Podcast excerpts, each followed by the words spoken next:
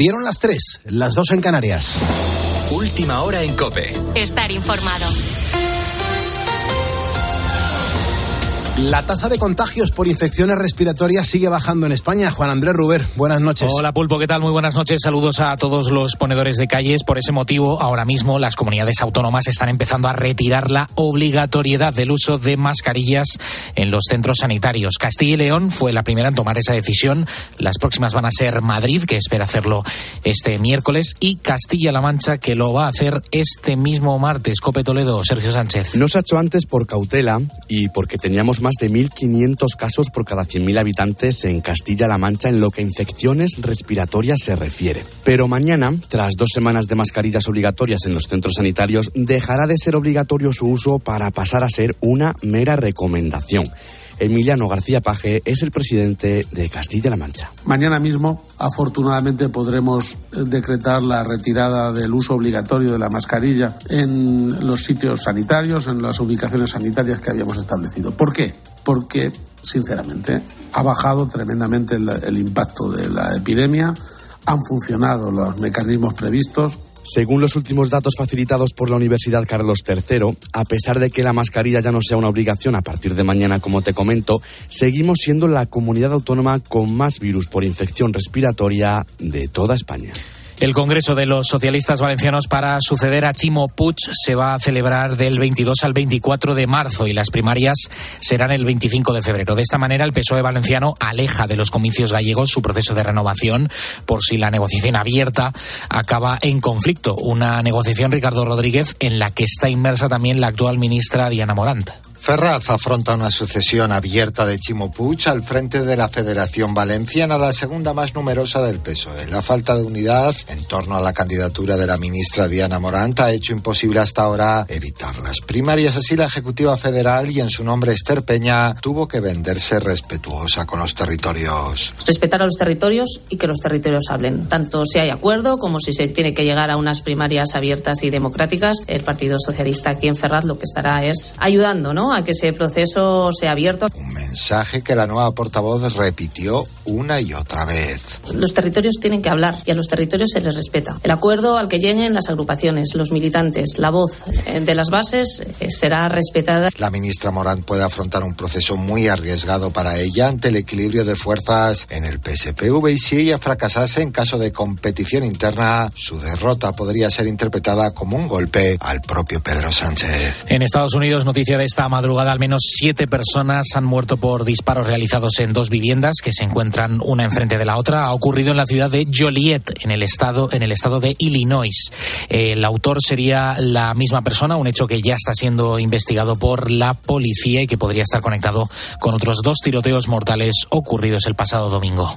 Con la fuerza de ABC. Cope, estar informado. El Tribunal Supremo ha dado otro varapalo al ministro Grande Marlasca. Ha confirmado que no fue legal que España devolviera a Marruecos a los menores que invadieron las playas de Ceuta en el año 2021. No se siguió la ley de extranjería y se ignoró el Convenio Europeo de Derechos Humanos. Patricia Rossetti. Así lo establece el artículo 4 del protocolo número 4 del Convenio Europeo de Derechos Humanos.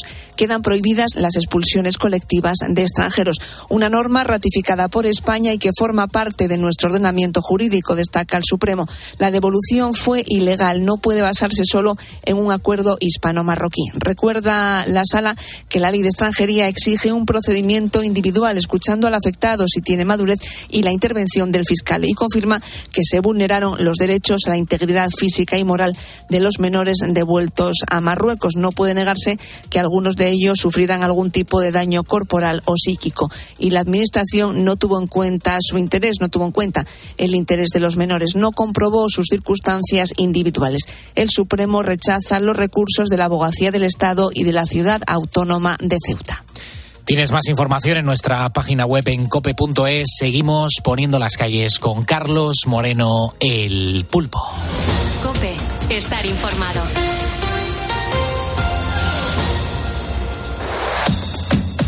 Carlos Moreno, el pulpo. Poniendo las calles. Cope, estar informado.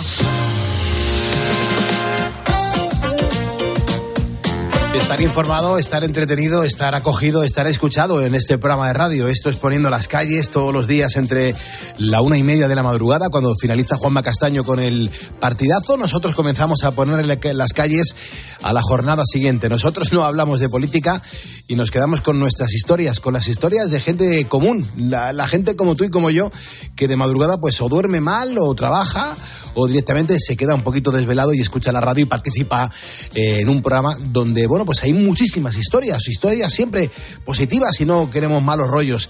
Hasta las 4 de la mañana, vea, ¿qué vamos a ofrecer a los ponedores? Bueno, pues tenemos muchos temas interesantes, Pulpo. Hoy nuestro crítico de cine de Copi 13, Jerónimo José Martín, va a traer una película que se adelantó a su tiempo y que se sigue considerando uno de los mejores clásicos de ciencia ficción de la historia. Hablamos de Blade Runner, de Ridley Scott. Mm. Eh, a ver qué nos desvela la ¿eh? de esta película. Y también vamos a repasar con Juan Diego Polo, experto en tecnología, las últimas noticias en este ámbito. Él nos va a contar, por ejemplo, qué ocurre con ese eh, apagón TDT eh, 2024 que ha generado cierta alarma o la cámara que detecta partos de vacas. Los temas de hoy son de lo más ameno. Yo voy a recordar que tiene un portal de noticias, Juan Diego Polo, se llama What's News y ahí uno puede consultar de todo. Genial, pues nosotros seguimos avanzando. Muchas gracias, Bea. Eh, quiero mandar un abrazo bien fuerte a los taxistas y a los VTCs, a la gente que está pues, eh, mm, pues intentando mm, trasladar a, las personas de un lado a otro. Ojalá que tengan mucho trabajo, porque las madrugadas son bastante complejas. Mira, esta canción que te voy a poner ahora es una canción que graba Rafa Sánchez y Miguel Bosé, eh, cargados de ilusión y en unos momentos artísticos de cada uno de ellos que eran absolutamente apoteósicos. esta canción ha quedado para la posteridad. Mucha gente dice, pero Pulpo, ¿es de Miguel Bosé o es una canción de Rafa Sánchez? Bueno, pues es el Manos Unidas. Es una canción que ni siquiera ninguno de los dos sabe atribuirse si es de él o es del otro. El caso es que es una canción ya de todas las personas que en los 80 pues vibrábamos con las canciones tanto de Rafa Sánchez, el cantante de la Unión, como Miguel Bosé con una trayectoria musical por aquel entonces muy brillante. Sube la radio y emocionate. Hoy ha vuelto a darme por pensar que el diablo vino a hablar. Hoy mi alma no es tan cara en las calles de esta ciudad. No te pares a buscar los secretos de las despedidas.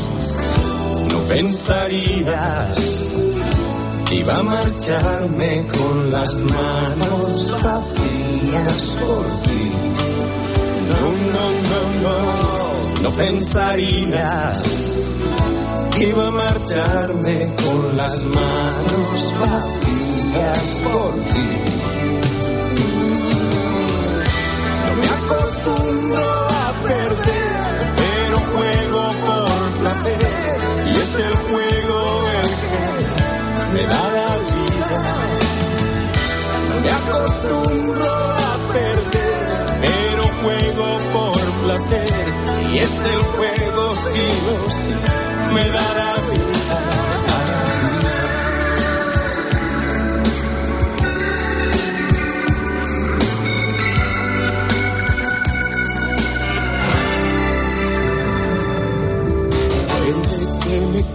Canse del alcohol y que esta noche salga el sol, pero quién lo Nunca sopla el viento a favor cuando se trata del amor y pretendes ir prisa No pensarías que iba a marcharme con las manos vacías por ti.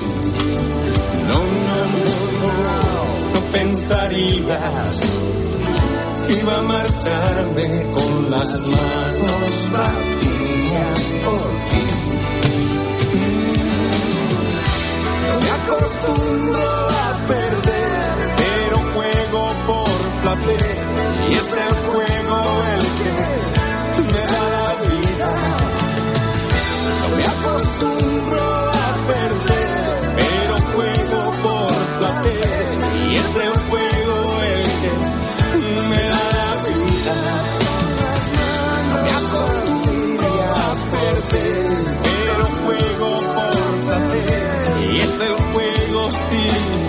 Es que esta canción que estás escuchando ahora, eh, cuando estamos a 23 de enero de 2024, ya la escuchabas en el año 1990, cuando Miguel Bosé lanza un álbum que se llamaba Los chicos no lloran, donde Rafa Sánchez y Miguel Bosé pues se llevaban fenomenal, estaban en la cumbre del éxito y los dos pues componían y hacían unas canciones maravillosas, pero curiosamente esta canción la firma Luis Bolín, el que era pues el tercer integrante más importante de la Unión y el que bueno pues eh, luego terminó discutiendo con Rafa Sánchez y disolviendo la Unión. Lo que es la vida, crear grandes canciones que pasan los años y te las sigues sabiendo y, y te siguen poniendo en ese lugar de tu vida cuando las escuchabas por primera vez y luego los grupos pues se van deshaciendo, pero las canciones se quedan para nosotros, que al fin y al cabo los artistas componen para nosotros. Estamos hablando de los trasplantes. Yo no contaba con tantas historias eh, que, que íbamos a recibir en este programa de radio. Vea, el- el- los ponedores es que a mí me alucinan cada día más porque es que eh, nos dan tanta información, se impregnan de todo lo que les proponemos que nos dan mucho juego. ¿eh? Mira, Chus de la Cruz dice, pues yo sí donaría y conozco a un compañero de trabajo, lleva dos trasplantes de riñón y no ha dejado de trabajar hasta que se jubiló, de eso hace ya casi 20 años. Eh, o Manuel Valentín dice, yo por supuesto que los donaría, de hecho le tengo dicho a mi familia y, y que si un día fallezco, pues que, que donen mis órganos. Además soy donante de sangre y de médula. Eh, que me saquen todo lo que Total, una vez uno ha fallecido, no nos va a servir de nada. Así que, y que trasplantado, Manuel nos cuenta que conoce a uno de médula y, y poco más. Luego tenemos a Beatriz, dice, sí, pues tengo un familiar mío que está trasplantado de riñón hace como unos seis o siete años. No hay vida, ¿eh? Para agradecer al donante. Sin duda, yo también daría mis órganos para un trasplante. Hay gente que lo tiene claro, Pulpo. Lo tiene muy claro y, y me gusta mucho. Además, la, la- la gente lo agradece, tanto el receptor como la familia que ha donado, mm, después de que un familiar querido pues eh, se les ha ido. Pero saben que ahí están sus órganos que ha salvado otra vida. Me parece un ejemplo lo que estamos haciendo hoy, sobre todo porque está sirviendo para que la gente se ponga las pilas y también agradezca pues esto que estamos contando. Antonio Laoz, fíjate qué mensaje vea acaba de dejar Antonio. No tengo el placer de conocerle, pero vaya testimonio que te voy a leer. Dice Antonio, dice, hola Pulpo, estaba oyendo el programa en cama porque estoy convaleciente ya que aún no soy trasplantado. Eh, el año pasado tuve tres operaciones, dos de ellas muy críticas, con estancias en la UCI.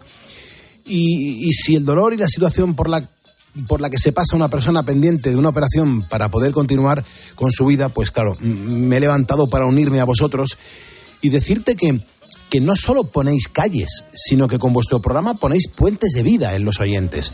Nos da las gracias por el programa y dice que sigamos así, que contáis con un ponedor más. Nos manda un fuerte abrazo desde Zaragoza, Antonio Laoz.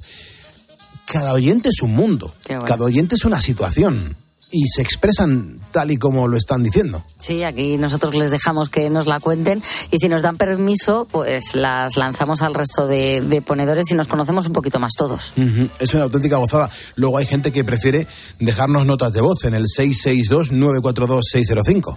Eh, buenas noches, Pulpo. Y ante todo, me alegro de escucharte, vea, que estés mejor. Vamos a ver, yo tuve una lesión trabajando eh, de la rodilla izquierda, un cruzado, y a mí lo que me implantaron fueron ligamentos y demás, todas las cosas de una persona muerta. Y estoy muy agradecido porque una vida normal y corriente. Venga, Pulpo, vea, un saludo. Venga, Muchísimas gracias. soy ponedor. Muchísimas gracias. Es que eh, vuelvo a lo mismo, vea, o sea, eh, cosas tan personales que aquí nos lo cuentan. Jolín, ahí hablamos eh, de trasplantes, por regla general nos vamos a eh, riñón, hígado, pulmón, corazón, pero mira, eh, le tuvieron que, sí, los tejidos, la importancia de los tejidos, en su caso se rompió el cruzado, si no llega a ser por un donante, pues lo mismo no hubieran podido reconstruirle esa zona de la pierna. Es una, una, una maravilla la solidaridad y, la gente lo que hace también para, para poder salvar a los demás. Eh, Rubio García Miguel nos acaba de seguir en Facebook. Muchísimas gracias. Me imagino que eres Miguel eh, Rubio García, pero eh, te aparece el nombre desordenado en Facebook. Te agradezco, Miguel, que estés aquí siguiéndonos. Rafael Martínez Fernández también se acaba de sumar a este programa. Eh, Alongina Martínez y Antonio Laoz, que acabo de leer el mensaje desde Zaragoza. Gracias por estos mensajes que nos habéis dejado. Tenemos un mensaje más de audio en el 662-942-605. Hola, soy Merche. A mí me gustaría donar, lo que pasa es que no puedo porque mi peso es muy, muy, muy bajo. Y la verdad que para mí es una pena, pero todos los mensajes de eh, apoyo, de que donarían, pues es eh, magnífico. Y nada, simplemente es eso, daros la enhorabuena por el programa y si queréis hablar conmigo para que os cuente el testimonio, porque también es duro a veces el, el no poder donar cuando, cuando se quiere. Claro. Un beso y felicidades. Muchísimas gracias. Eh, Entiendo perfectamente a, esta ponedora, ¿eh? Eh, Lo entiendo perfectamente, querer donar y no poder por ese bajo peso. No, no- no sabía que tenías que tener un, un mínimo mm, peso para, para poder donar. Para donar sangre creo que eh, yo es que tampoco puedo donar, en mi caso es por la tensión baja, Eh, pero sí creo que eh, tienes que pasar de 50 kilos. Y, y eso, en, en el caso, mm, yo es que estoy en 52 kilos y encima con la tensión baja. Y me Claro. quitas eh, algo más de un litro de, de sangre y caigo redonda, claro, Claro. Y eso le pasa a mucha gente. Claro, Fran de la Funda mm, nos acaba de dejar un mensaje y dice, Pulpo, yo no puedo donar porque tomo Sintrón. ¿no? Por ejemplo. No, no sabía eso. Habrá mucha gente que tome Sintrón en este momento y que, pues eso, por ese motivo no, no va a poder donar. Bueno, lo que digo yo es que los ponedores que nos sigan, eh, aquí aparece el nombre y les voy dando la bienvenida y las gracias uno a uno, pero hay que saber que hoy es martes, que hoy estamos en martes de tutorial y los martes de tutorial tenemos que jugar, bueno, pues a, aprender eh, y a descifrar y a conseguir saber qué nos enseña uno de los cientos de tutoriales que encontramos en las redes sociales. Manu, ¿cómo estás entonces? ¿Cómo va la madrugada? Va muy bien, Pulpo. ¿Tú cómo estás? ¿Estás a gusto? ¿Te has dado cuenta toda la gente que es donante? ¿Tú, tú don- donarías ánimo, por ejemplo? Yo donaría ánimo. Sí, hombre, claro, eso siempre. Eso Pero tú eres muy solidario además, Manu. Yo soy solidario, soy solidario y bueno, yo en un futuro espero poder también, pues eso, ser donante, pero en un futuro muy lejano. Correcto, Manu. Claro, Bueno, claro. te estoy diciendo que palmes, coño. La Lo ha verdad es que él lo ha visto clarinete. Lo ha ¿eh? recalcado, Él ha lo ha dicho, visto, ha Me dicho. está diciendo que voy a palmar. Ha dicho, "Mm, la solidaridad está muy bien. Sí, yo quiero ayudar, pero no me mates. La solidaridad está muy bien, pero en este caso la solidaridad tiene un peaje. Supone algo que no. tiene un peaje que no le ha molado un cacho, ¿eh? Oye, qué ¿qué tal Manu con el tutorial? Eh, porque yo, claro, es el primer día que le voy a escuchar. Claro. Pero ya lleva dos semanas, ¿no? Pues sí, lo, ¿Qué lo- tal? lo está disfrutando y a veces pues lo está complicando demasiado porque yo creo que Manu, hombre, lleva poco tiempo con nosotros, Mm. pero no le gusta mucho que los oyentes se lleven regalos. ¿Este también es raca, no con los regalos? Sí, porque No, ¿qué dice, va? No, es- no es que se arraca, no es que prefiere que se quede en el estudio para ya llegar a otro momento de regalarlo. Vamos, más apretado Para que un chotis. para nada. Yo los ponedores todo, todo para Muy ellos. bien, Di que sí. Sí, sí. Manu, con la boca pequeña le estoy viendo. Aquí cruzado de los dedos y los pies. Mira, mira cómo tiene las, las piernas. Pues Manu, eh, te vamos a escuchar a ver qué tutorial has preparado, porque esta es tu sección, una Eso de es. ellas. Sí, sí. Me vais a escuchar y también vais a escuchar tres sonidos sacados de un tutorial de YouTube para que los ponedores adivinen qué es lo que nos están enseñando a hacer. De momento, Pulpo, vea, para que vayan cogiendo idea de lo que nos va a contar hoy este tutorial, vamos a poner la primera pista. Lo que sí que tenemos que tener en cuenta es si nuestro coche es tracción delantera, trasera o total, con el inconveniente de que la dirección y la mayor capacidad de frenado está en las delanteras, con lo cual el coche irá un poco descompensado. O sea, es algo, eh, es algo para hacer con un, con un coche, con un vehículo. Con un vehículo. Hombre, si ahora da un giro y no tiene nada que ver. Yo flipo. Sí, sí, sí. Esperemos que intervenga un coche en todo esto. Veremos. Bueno, y, y que luego la segunda pista que dé Bea esté relacionada con esta primera. Sí, porque sí. Sería agradecer. valiente que dice, pues mira, no, ¿eh? mi segunda pista voy a meter una de cocina. ¿Te imaginas que después de lo que hemos escuchado dice, y ahora coges el solomillo? Oye, de verdad, ahora hay cosas muy raras en YouTube que de repente buscas cómo limpiar, por ejemplo, las llantas y te dicen, pues coges un solomillo de la nevera, Correcto, le y das le- tres y le pones golpes salsa de pimienta. y dices, pero ¿por qué estoy haciendo todo esto? Sí, sí, sí. Bueno, pues a ver, Manu, cómo nos sorprende, porque ¿qué tiene que hacer la gente si sabe que, que nos está enseñando el tutorial del día de hoy? Pues, sí, mira, nos pueden mandar una nota de voz contándonos qué nos está enseñando hoy el tutorial a nuestro WhatsApp del programa 662-942-605. Ujú, vale. Y luego, Álvaro, te voy a pedir, por favor, que, que nos pongas de nuevo la pista para que el oyente que nos está escuchando aquí, que está medio dormido, y que diga, ay, me ha parecido escucharlo. Vamos a repetirlo para ayudar más a la audiencia. Lo que sí que tenemos que tener en cuenta es si nuestro coche es tracción delantera, trasera o total, con el inconveniente de que la dirección y la mayor capacidad de frenado está en las delanteras, con lo cual el coche irá un poco descompensado. Bueno, aprende a derrapar, ¿no? Algo así, algo así puede ser. Ya, ya, ya. ya. Quizás. Por cierto, en las notas de voz tienen que, pues eso, tienen que decir su nombre, de dónde son y además la pista. Eh, Tienen que decir pista 1 y decir ya la, la solución que ellos crean que es. Y no vale decir pista 1 a las 5 y cuarto de la mañana. Exactamente, que sabemos que nos llegan los mensajes a esa hora. Y no vale ahora que alguien deje la llam- el mensaje diciendo que lo ha averiguado por la pista 4, ¿vale? Vale. Perfecto, pues nada, vamos a seguir avanzando, que son las 3 y 20 ya, las 2 y 20 en Canarias. Nos tenemos que ir al cine para verlo con otros ojos. Yo he visto cosas que vosotros no creeríais. Atacar naves en llamas más allá de Orión. He visto rayos de brillar en la oscuridad cerca de la puerta de Tannhauser.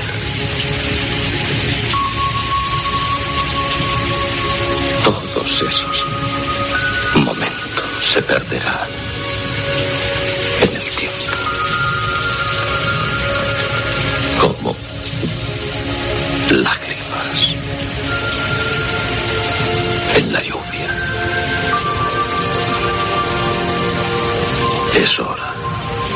morir.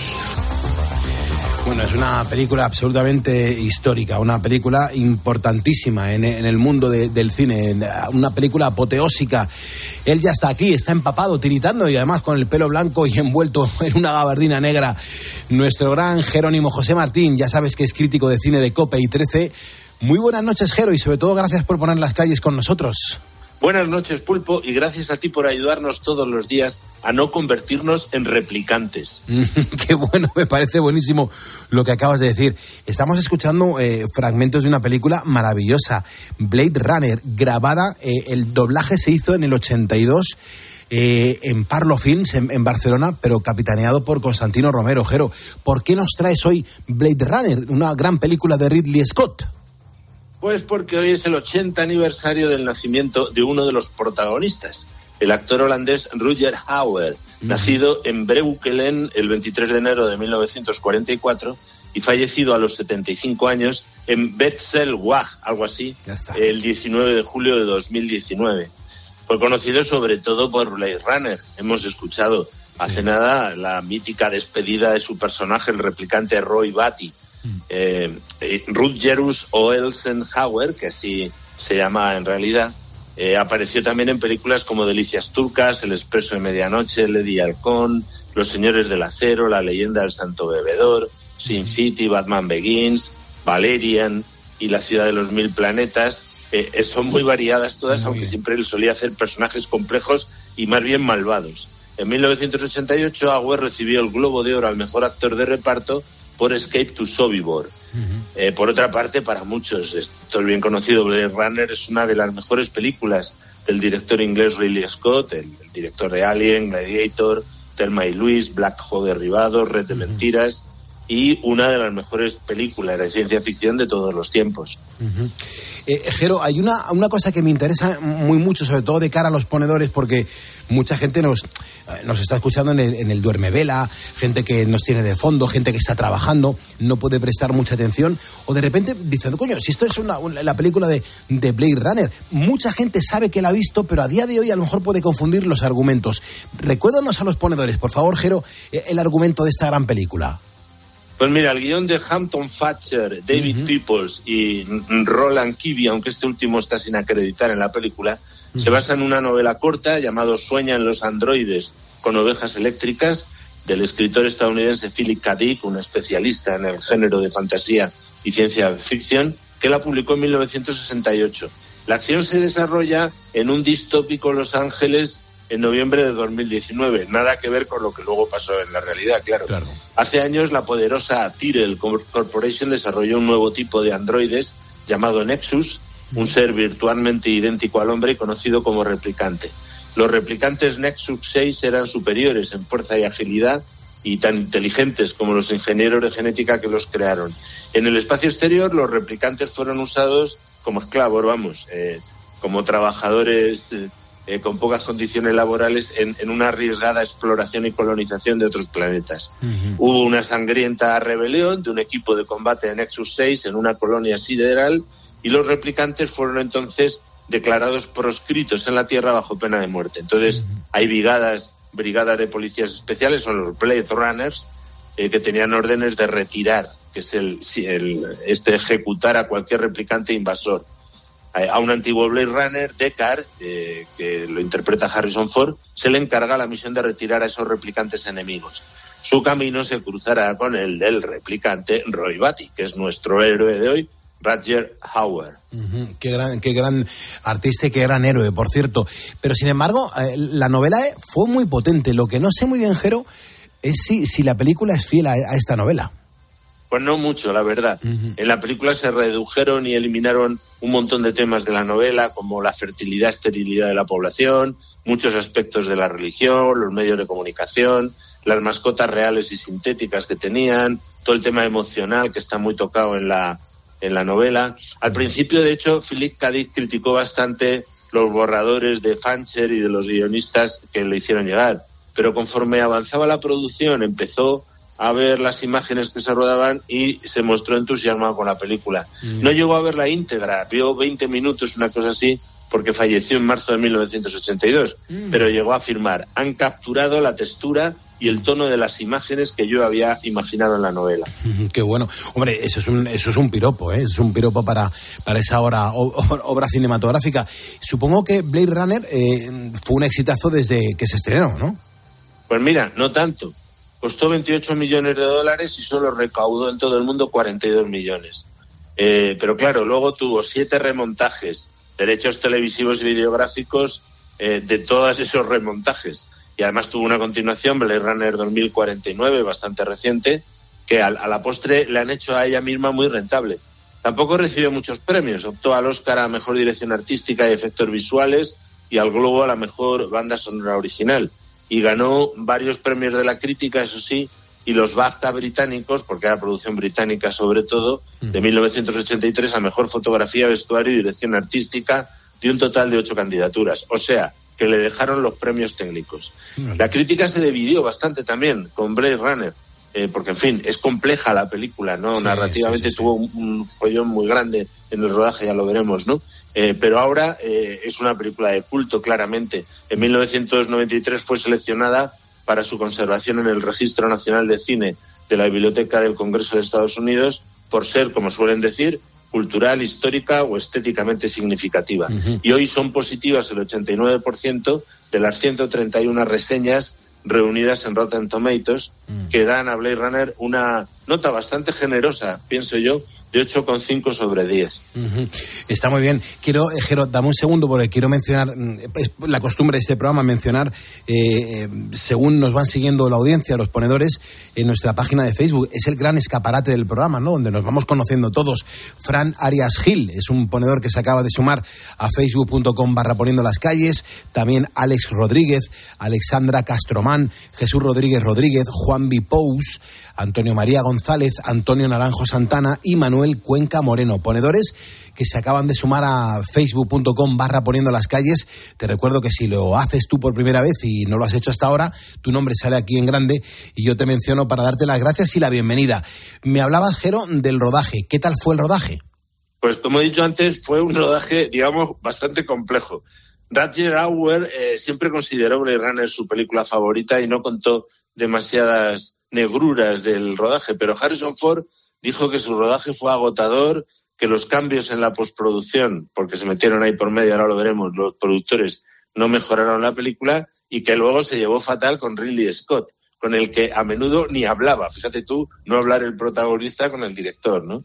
Claro, el inglés, que es muy perfeccionista, eh, parece ser que está muy afectado todavía por la muerte en 1980 de su hermano Frank, al que dedica la película, por cierto, al final, ¿no? Y Scott, de hecho, se llevó también bastante mal con el equipo estadounidense. Estaba acostumbrado a los británicos y no se llevó muy bien con el equipo técnico. El rodaje comenzó el 9 de marzo de 1981, se extendió unos cuatro meses y además tuvieron bastantes accidentes, dificultades en el plató, también por la alta humedad y por la presencia de humo. Casi todos los interiores y algunos exteriores se rodaron en los estudios de Warner Bros. en Burbank, en California, al igual que la famosa escena de las lágrimas en la lluvia, que es la que hemos escuchado al principio, y la del mercadillo animoide. Eh, también filmó algunas cosas en localizaciones diversas de Los Ángeles e hizo alguna toma adicional en Londres con Vic Astron como doble de Ford. La secuencia mm, onírica del unicornio, muy discutida y muy analizada, se rodó en Black Park, un parque cercano a los Shepperton Studios en Londres, donde se grabó la postproducción. Filmaron la escena final de las versiones de, te- de estreno en Big Bear Lake, en California, y también se añadieron a la película planos aéreos montañosos eh, que habían filmado en el Parque Nacional de los Glaciares en Montana para El Resplandor, o sea, de Stanley Kubrick. De hecho, le pidieron permiso, le, le, le llamó eh, Ridley Scott y dijo, oye, ¿tienes planos aéreos? Y dice, sí, te lo dejo con la condición de que no se use ninguna imagen que ya hubiera aparecido en El Resplandor. Rick Deckard compra a un vendedor ambulante una botella de Sintao, que es una auténtica cerveza china. Esto es para los cerveceros. Eh, creada en 1903 y que todavía se produce. Es una de las cervezas de mayor éxito en China y también ha aparecido en otras películas como Gran Torino o El Cuervo. Por haberse excedido el presupuesto aprobado, Ridley Scott y el guionista Michael Dilly fueron despedidos brevemente de la producción poco después de terminar el rodaje principal. Fíjate tú qué follón. Y entonces los productores ejecutivos Jerry Perencho y Bud Jorkins se hicieron cargo de la edición de esta película. Eh, y una vez que realizaron ya el primer montaje de la película, sin el director, volvieron a contratarlos. De ahí que haya numerosas ediciones posteriores, ¿no? De corte del director, corte final. El corte final, para los que sean muy cinéfilos, es lo que más acercaba a lo que tenía en la cabeza eh, Ridley Scott cuando quiso hacer la película. No, desde luego que, que es un- una gran película, ¿no? Hay mucha gente ahora que está escribiendo, dice Moisés, dice Pulpo, es una película que me, que me dejó huella porque me recuerda a, a verla con mi hermano pequeño. Eh, Jero, lo- los diseños de, de las películas, ¿no, no te llamaron la atención? Cuéntanos algo de los diseños de la película que yo creo que eran fascinantes.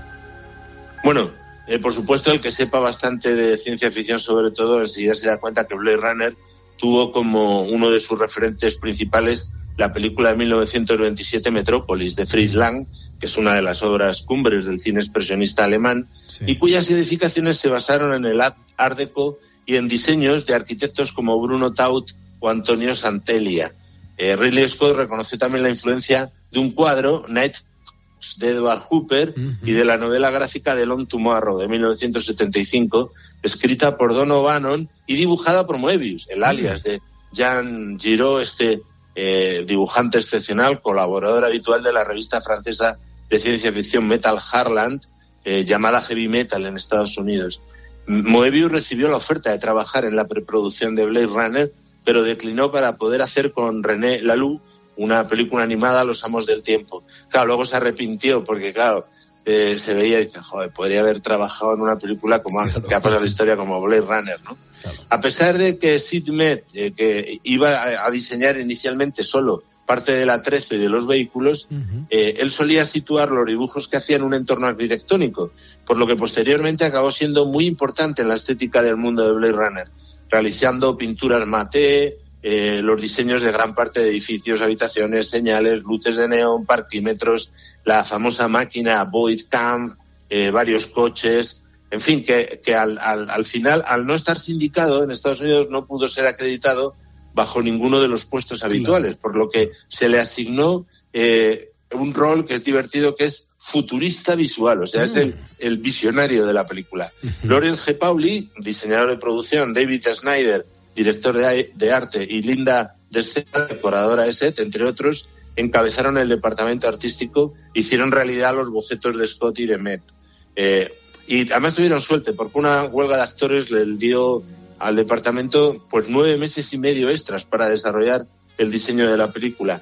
De modo que más de 400 carpinteros, pintores, yeseros trabajaron en los decorados 18 horas al día, 7 días a la semana, durante cinco meses y medio. Por su parte, los efectos especiales de Blade Runner siempre han sido recurrentemente situados entre los mejores de todos los tiempos porque utilizan, eh, yo creo que con el máximo potencial que entonces ponía, que entonces disponía la tecnología eh, de la época, que no era digital todavía, ¿no? Y además está muy bien en- integrada con el resto de elementos de la película, con el vestuario, la iluminación expresionista, en fin, todo. Y Douglas Turnbull, eh, Richard Juricic y David Dreyer eh, fueron los supervisores de todos los efectos visuales de la película. Esta música que estamos escuchando de fondo, Jero, es la, la banda sonora de Blade Runner.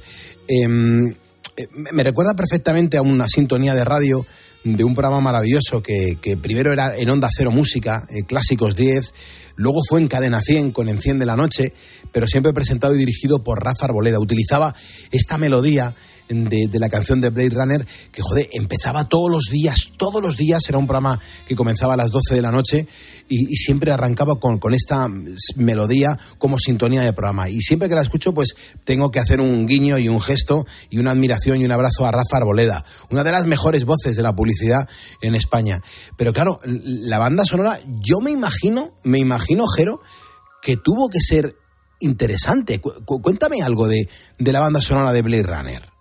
Pues la compuso el griego, Evangelos Odiseas Papatanasiu, o sea, Evangelis, eh, que combina elementos clásicos y sinte- sintetizadores fu- eh, futuristas, eh, así como géneros muy dispares, como siempre en Evangelis. O sea, hay música electrónica, ambient, new age, hay de todo un poco, ¿no? Todo ello para construir, digamos, el paisaje sonoro de ese retrofuturo negro, noir, que le gusta a García decir, eh, porque es- al fin y al cabo también es una película negra, es un thriller de cine negro, que Scott imaginó en Los Ángeles de 2002 do- 2019. Vangelis fue galardonado con el Oscar por Carros de Fuego mientras estaba grabando la banda sonora de Blade Runner, cuya partitura compuso y ejecutó con sintetizadores casi en su totalidad. Sobre todo con uno, el Yamaha CS80, que fue Mm. uno de los primeros sintetizadores polifónicos. Con un emulator usó el entonces novedoso sampleado, ahora lo usa Topisky, eh, captura- capturando el sonido de instrumentos acústicos eh, como percusión, arpas, para poder manipularlos desde un teclado durante las improvisaciones que hacía mientras visualizaba las escenas. O sea, él iba viendo escena a escena, iba improvisando con los sintetizadores. ¿no? También empleó efectos de sala. Por ejemplo, añadió el love theme, el saxo tenor del músico de jazz Dick Morrissey, y cantó con las voces eh, de Mary Hopkins, Don Percival y Demis Russos, así como con las del coro English Chamber Choir. Eh, el, el músico Peter Skeller eh, contribuyó escribiendo la letra de una canción, que es la que vamos a ir al final, One More Kiss Dear. Eh, Evangelis también usa Memories of Green, que es un tema de su álbum See You Later. El film también incluye el tema japonés Ogi no Mato de ensamble Niponia. O sea, es un totum revolutum de música New Age muy interesante. Por su luego, trabajo, Vangelis fue nominado en 1983 al BAFTA británico y al Globo de Oro a la mejor banda sonora. Y desgraciadamente, porque se llevaba muy mal con Scott, todo el mundo se llevaba mal, Muy mal, con Ridley Scott, el álbum de esta película, fíjate que era emblemático y potentísimo, tardó 12 años en editarse. Fíjate, 12 años, qué barbaridad. 3.37, 2.37 en Canarias. Eh, Jero, tenemos que seguir la semana que viene. Y te agradezco lo que haces por nosotros, por los ponedores, para contarnos, pues sobre todo, muchos datos y características de las grandes películas. Muchas gracias por poner las calles con nosotros, Jero. Gracias a ti, Pulpo, y a todos los ponedores, sigo mi camino rumbo a las puertas de Tannhauser, intentando que los Blade Runners actuales, que son muchísimos, por cierto, no descubran que en realidad yo soy un replicante. ¡Oh, qué barbaridad! Anda, cuídate. Gracias, Jero. Seguimos en COPE, seguimos poniendo calles.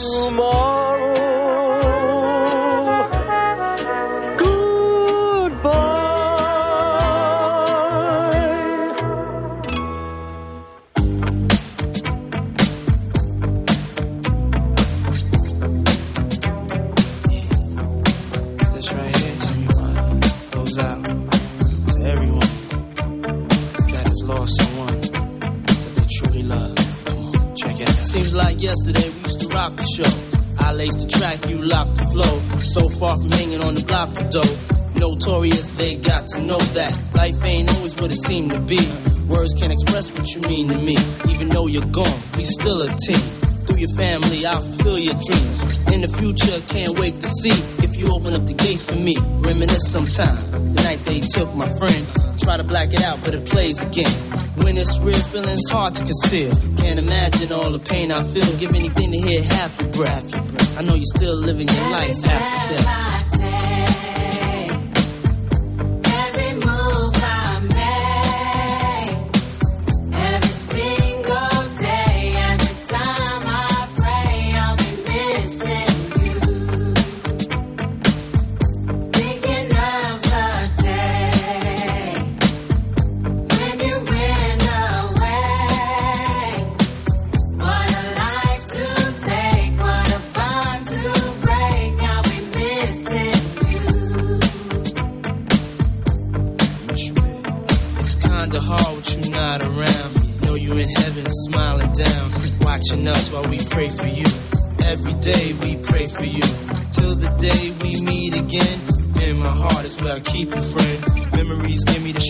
En esta madrugada estamos hablando eh, aquí en Poniendo las Calles, en la cadena COPE, sobre los trasplantes. Si te han trasplantado, si trasplantarías algún órgano eh, en el momento en el que se pudiese donar. Y la verdad que mm, seguimos eh, alucinados con la cantidad de mensajes, vea, y la cantidad de historias personales que nuestra audiencia tiene en torno a los trasplantes. Sí, Glorisa, por ejemplo, nos cuenta la historia de dos personas a los que les han hecho trasplante. Dice, creo que los dos eran de hígado. Uno de ellos nunca había tomado alcohol en su vida y, por desgracia, tengo que decir que en su caso estas dos personas eh, fallecieron. Dice, mi tío durante la pandemia estaba pendiente también de un trasplante, pero desafortunadamente no llegó a tiempo. La donación de órganos es muy importante para poder salvar vidas, nos cuenta Glorisa. Isabel dice, pues yo eh, mm, doné sangre mientras pude, la verdad que no soy donante de órganos, pero si a mi edad, una vez fallezca, se puede usar algo mío, no me importará para nada que mis familiares lo donen. Eh, sí conozco un familiar, tengo un primo trasplantado de riñón, sufrió un rechazo, pero ahora sigue luchando por otro riñón. Es maravilloso, es un- el- yo creo que el, ma- el mayor acto de generosidad, el, el trasplantar, ¿no? el donar, me parece, me parece increíble la- eh, tomar esa decisión y, y salvar vidas de esa manera. Eh, no vamos a parar de leer mensajes, no dejan de llegar y, y lo agradezco y mucho. Manuel mm, está escuchándonos en este momento y ha sido un valiente que ha cogido el teléfono y ha dicho, oye, pues yo quiero sonar en Poniendo las Calles. Manuel, ¿cómo estás? Buenas noches. Bueno, buenas noches, Pulpo. ¿Qué haces despierto ahora? ¿Por qué no estás durmiendo lo primero? Porque me he despertado y como he ido al aseo, digo, y a veces que no, no me puedo quedar dormido. ¿Y qué pasa? ¿Que tienes algo que contar relacionado con el tema que estamos hablando hoy? Sí, sí. Estoy, es que estoy trasplantado de riñón. ¿Y desde cuándo? Desde el 2004, del 11 de, de agosto. Ajá, 2004. 2004. Y desde que te dijeron que te tendrían que trasplantar hasta que te trasplantaron, eh, pasó mucho tiempo. Pues siete años. Uf. Siete años que Siete se, tuve- te harían eternos, me imagino. y- ¿Cómo, cómo? Siete años que se te harían eternos, me imagino. Oh, uh, ya te digo. Sí, sí. Ujú. Mucho, ¿Y, es y- mucho. y por qué? ¿Qué, años. qué- qué tenías? ¿Qué dolencia tenías? Pues yo, que me- los riñones fueron porque tenía la tensión muy alta. Una subida de tensión muy alta. Y claro, ya afectó a los riñones. Y digo, pues bueno, estuve ahí siete añitos, seis meses yendo todos los días, de lunes a sábado, y pues pasé muy mal. Pasé muy mal, pero bueno, tenía la, la ayuda de la enfermera que, que esos son lo más maravilloso del mundo entero. Pero se te habrá olvidado el nombre de esa enfermera, seguro. Eh, hombre, algunas, no, no, no, los nombres no. No eso no se olvida nunca. Ya, ya me imagino.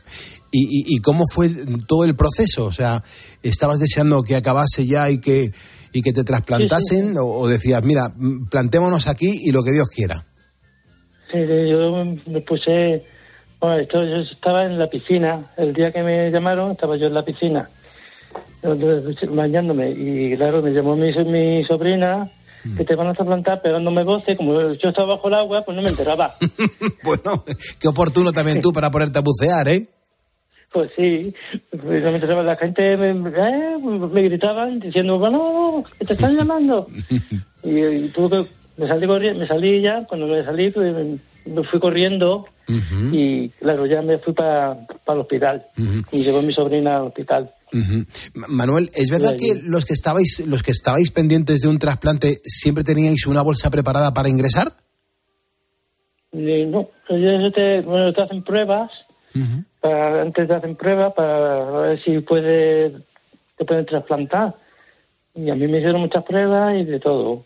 Y claro, estoy bien, bien. Eh, Bueno, tuve dos, dos trasplantes. Y el primero me duró dos añitos nada más.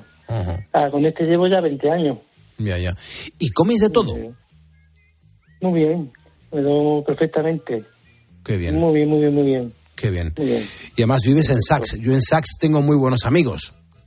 Sí, aquí en Alicante. En Alicante, una, una Pero zona yo preciosa. No soy, de, no soy de aquí, Ujú. soy de Arco de la Frontera, de. Ah, muy bien, pero estás ahí, estás ahí en Sax tan a, tan a gusto, en la provincia de Alicante. Sí, sí, sí, sí, aquí llevo ya muchos años, pero de vez en cuando me he ido a mi pueblo, allí, a pasar los veranos. Y. Qué bien, qué bien, Manuel. Bueno, pues ahora te voy a pasar con Cristina Platero para que nos des tus datos, que te queremos enviar el diploma oficial de ponedor de calles. Manuel, Vale, muchas gracias. que me alegro mucho, que estés muy bien. Cuídate mucho, hermano. Vale, bueno, igualmente, gracias. Hasta luego, gracias. Cuatro menos luego, cuarto, hora menos en Canarias. Síguenos en Twitter en arroba cope y en facebook.com barra cope. Expósito va más allá de la noticia. Y es la voz que te explica todo lo que pasa. Un dato que nos pone en el segundo cajón del podio dentro de la Unión Europea, sí, y no es demasiado bueno, sino seguramente lo contrario. Somos el segundo país con la mayor tasa de abandono educativo de toda Europa, solo por detrás de Rumanía. Escucha a Ángel Expósito. De lunes a viernes, desde las 7 de la tarde, en la linterna de Cope. En 14 minutos llegaremos a las 4 de la mañana, hora menos en Canarias. Espero que estas horas de radio pasen volando y eso significará que, que, bueno, que no te estás comiendo mucho la cabeza, que te queda poco en, de- en tu turno de trabajo. Espero que pases en el camión y llegues pronto a tu destino, pero lo importante es que estemos bien aquí todos, bien acogidos en la cadena COPE. Yo soy Carlos Moreno el Pulpo. Mira, vamos a llegar a nuestra sección semanal de tecnología, pues precisamente hablando con Juan Diego Polo, que te lo contaba antes Bea, es ingeniero en telecomunicaciones, es consultor de tecnología y a su vez es responsable por el portal de tecnología What's New. Eh, en este programa hablaremos, bueno, pues eh, sobre muchos temas de interés, como el apagón del TET 2024, la cámara que detecta partos de vacas, el fraude eh, Anders App que circula por WhatsApp y también el, el uso de material con copyright para en- entrenar ni más ni menos que inteligencias artificiales. Juan Diego, ¿cómo estás? Buenas noches. Hola, buenas noches, Pulpo. Que digo yo que esto de que, que estaba contando de que, que hablar del, del apagón de TET, que es una noticia que tiene espantada a muchísima gente, porque claro, las emisoras de televisión solo dicen que van a poder transmitir en alta resolución eh, en nada a partir del 14 de febrero y que muchos se están preguntando si va a ser necesario cambiar de, de aparato de televisión. Eh, cuéntanoslo muy bien, que fíjate la cantidad de gente que nos está escuchando ahora y no sabe qué, qué- va a suceder, en qué va a consistir esta nueva norma. Bueno, la idea es que las emisoras solamente puedan transmitir en alta definición. Eso significa en 720 o en Full HD, que ya es 1080, o en 4K, de ahí para adelante. Claro, actualmente hay varias versiones de cada una de las emisiones de televisión. Tenemos, por ejemplo, eh, la 1 o la 2 emitiendo en baja resolución y en alta. A partir del 14 de febrero esto no será así. Tendrá que ser todo el mundo en alta. Claro, la gente que tiene televisión muy antigua o que no es capaz de, de sintonizar las de alta definición se han asustado ante esta noticia porque si no consiguen eh, sintonizar las de baja resolución, solamente las de alta y las de alta no pueden por límite de la televisión, significa que no van a poder ver la tele, con lo cual ha comenzado el pánico de, oh Dios mío, voy a tener que comprar una televisión nueva a partir del 14 de febrero. Pero no será así, hay alternativas. Bueno, entonces eh, hay que aclarárselo a los ponedores. Fíjate la, la que puedes estar liando en este momento, Juan Diego, por parte de los que están medio dormidos o los que no controlan mucho el tema. Pero hay que, decir- hay que dejarlo muy claro. El tema, eh, por si algún ponedor que nos está escuchando esté preocupado, no tiene que comprarse entonces una nueva televisión. Confirmado, porque existen hoy en día unos dispositivos, unos decodificadores que se pueden encontrar a muy bajo precio, 20, 30 euros, que lo que hacen son sintonizar esos canales de, HD. Ellos son los encargados de sintonizarlos. Estos dispositivos se conectan a nuestra televisión por la parte de atrás, en un, eh, el puerto que se llama HDMI, y a partir de ahí pues la señal la podremos ver de forma natural. Lo que pasa es que, claro, tendremos que utilizar el mando del decodificador para cambiar de canales y en la televisión va recibiendo la señal a partir de la entrada HDMI. Pero claro, es importante verificar si la televisión tiene ese tipo de entrada, la entrada HDMI, que la tienen todos los que tienen menos de 15 años, pero si tienes una tele de más de 15 años, es posible que no tengas ese puerto de entrada HDMI y ahí sí que mm, no va a haber otra. Si realmente la televisión no tiene entrada HDMI y tampoco puede sintonizar canales de, de alta definición, entonces sí que va a ser necesario cambiarla. Pero bueno, es importante verificar los decodificadores que hay en el mercado, verificar la, la relación entre coste y beneficio y tomar una decisión, pero sin pánico, que no hace falta cambiar toda la siempre. Juan Diego, vamos a ir ahora con Nikon, la famosa compañía del mundo de la fotografía, y con una cámara que detecta si una vaca está a punto de parir. De verdad que me quedo a cuadros. ¿Para qué sirve una cámara así? Pues actualmente los ganaderos, cuando tienen muchas vacas y algunas de ellas están ya cerca de, de parir, eh, ellos están constantemente yendo allí, vigilando para ver si ya está en parto o no. Eh, tienen que estar paseando y recorriendo y analizando y luego por la noche cuando uno está durmiendo está preocupado de qué pueda estar ocurriendo. Entonces ese estrés es lo que ha querido evitar eh, Nikon con, con esta cámara. La cámara detecta a partir de una serie de variables si falta muy poco para que la, la vaca vaya a comenzar a, a tener ternero y entonces avisa con alarmas de pues en el puesto número 55 la vaca va- dentro de media hora va a empezar a parir, con lo cual el ganadero puede ir allí sin tener que estar paseando constantemente para verificar si hay algún algún evento que requiera urgencia. Ya, ya, ya. Vamos, lo, lo decías claramente, ¿no? Que es una herramienta específica para la ganadería. Y, y- y me pregunto, ¿cómo se entrena una cámara para que detecte ese tipo de información? Cuando una vaca está, está ya a punto de parir, cuando falta muy poco tiempo, tiene una serie de variables que son eh, relativamente fáciles de identificar. Cambia la temperatura, cambian los movimientos, cambia la forma de, de- de actuar, de cómo mueve la cabeza, de cómo mueve las patas. Entonces lo que se hace es entrenar a la cámara con muchos movimientos de ese estilo para que cuando una vaca realiza ese movimiento, la cámara pueda realizar una asociación entre todo lo con lo que ha sido entrenada y con lo que está ocurriendo en ese momento. Claro, es algo, como tú comentabas, extremadamente específico y el entrenamiento ha sido realizado con vídeos y con imágenes y con variables del mundo de la ganadería, con lo cual no es algo que se pueda encontrar fácilmente en el mercado, pero la efectividad es, es prácticamente el 100%. Ujú. Porque eh, sabemos si las cámaras de seguridad de nuestra casa, por ejemplo, tienen una inteligencia semejante o no tiene nada que ver. Tenemos algo parecido. Las cámaras modernas son capaces de identificar movimiento y saber si ese movimiento es generado por un árbol, por un, por un animal, por una persona o por un coche. Y cuando se realiza ese movimiento, desde la complicación del móvil, nosotros podemos decirle, pues mira, no quiero que, que me ha- hagas una alerta cuando es un animal, no quiero que me estés mostrando notificaciones cuando son movimiento de hojas.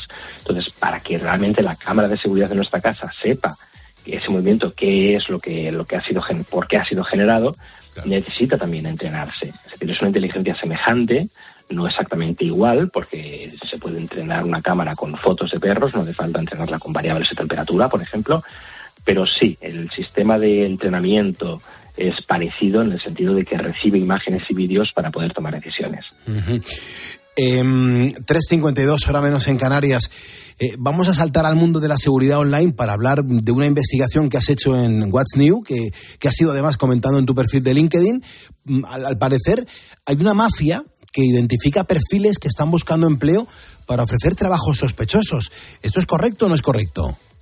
Sí, exactamente. Eh, mucha gente en LinkedIn pone su marco de está buscando empleo y se nota en su perfil que aparece en verde eh, un icono de que está buscando empleo. Entonces, hay muchas empresas y, y también hackers y, y mafias en general que buscan esos perfiles para acceder a su número de teléfono y a su WhatsApp y de esa manera ofrecer trabajos que muchas veces no son adecuados o, o legales.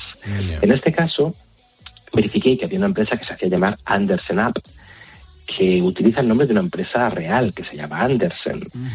Eh, yo entré en contacto con la empresa Andersen para ver si tenían algún tipo de relación con estas ofertas que hacían por, por WhatsApp y me dijeron desde Andersen que no, que no tenían ningún tipo de relación con esa tal de Andersen App y que es, de hecho el, el departamento jurídico de Andersen ya estaba trabajando con el tema para intentar bloquear o, o encontrar a las personas que realizan ese tipo de, de- de actividad. La empresa, esta Andersen App, entraba en contacto con la gente diciendo que ofrecían trabajos que podían llegar a ganar 300 euros al día y cosas de ese estilo, y que había incluso un curso de capacitación para que pudiesen las personas entrar vía móvil o vía ordenador y realizar una serie de actividades. Y claro, a muchas personas que están buscando empleo y que están incluso desesperadas desde un punto de vista financiero ante una oferta que promete 300 euros al día, pues van de cabeza y no se dan cuenta de que, de que es una trampa y de que seguramente al final acabarán perdiendo dinero. Eh, ¿qué, qué tipo de, de trabajo ofrecían? Eh, no sé, ¿dó- ¿dónde estaba el truco de esa Andersen App? Pues eh, te hacen primero entrar en una web, registrarte. Una vez te registras en esa web, tienes una serie de códigos que saldo disponible y, y una serie de botones. Van apareciendo aplicaciones aleatorias, aplicaciones de móvil, por ejemplo Google Mensajes o, o Microsoft Keyboard, cosas de ese estilo, y entonces tenemos que apretar a un botón que nos dice invertir en esta app. Cuando pones invertir en esta app, parte del dinero que tienes, el- inicialmente te dejan 25 dólares para que empieces, se invierte en esa app, te dan una comisión de, un tre- de 3 euros o de, o de 5 dólares, dependiendo de, de la aplicación que sea. ¿Qué pasa? Que a veces, cuando nosotros queremos invertir en una de esas apps, te dicen no tienes saldo suficiente para invertir en esta app, aunque la comisión es muy buena. Te recomendamos pagar con tu dinero para que tengas dinero suficiente para invertir en esta app y así tu comisión será mayor. Claro, las comisiones seguramente nunca aparecen. Si nosotros acabamos pagando para poder invertir en apps, que no sabemos exactamente qué significa ese concepto de invertir en apps, para que al final cuando tengas unas comisiones y quieras recibirlas, pues seguramente no las verás nunca.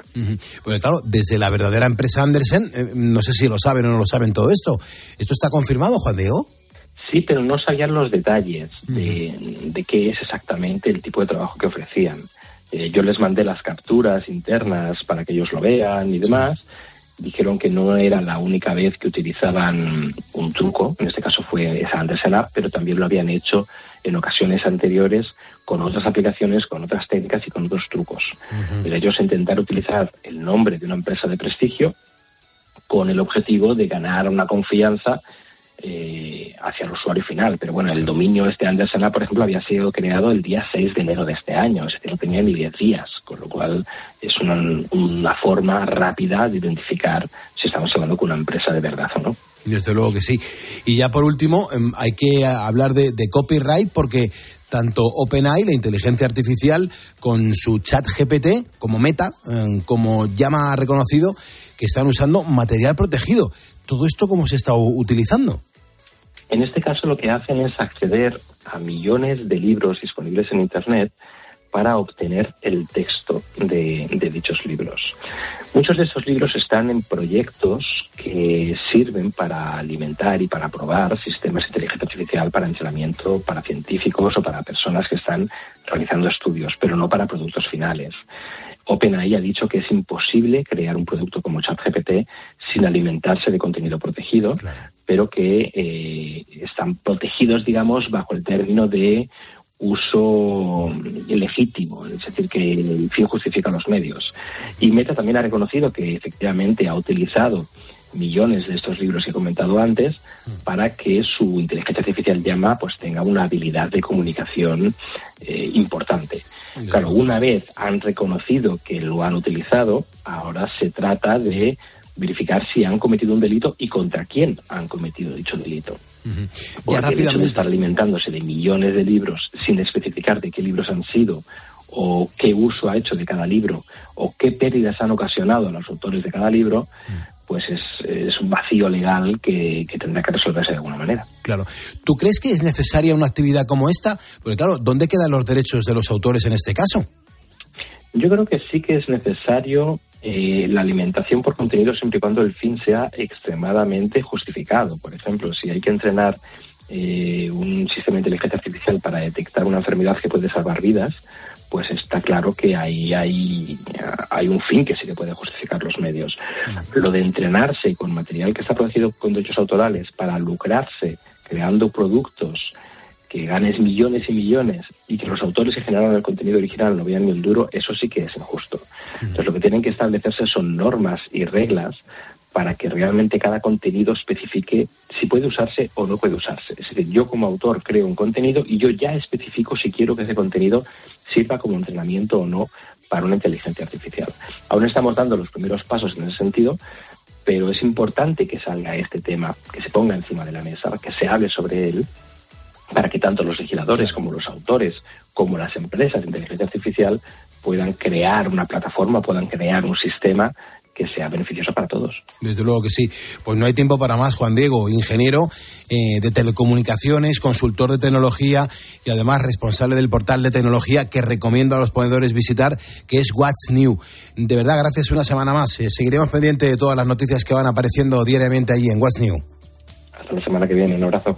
Hasta la semana que viene. Llegamos a las 4, las 3 en Canarias. Esto es Cope.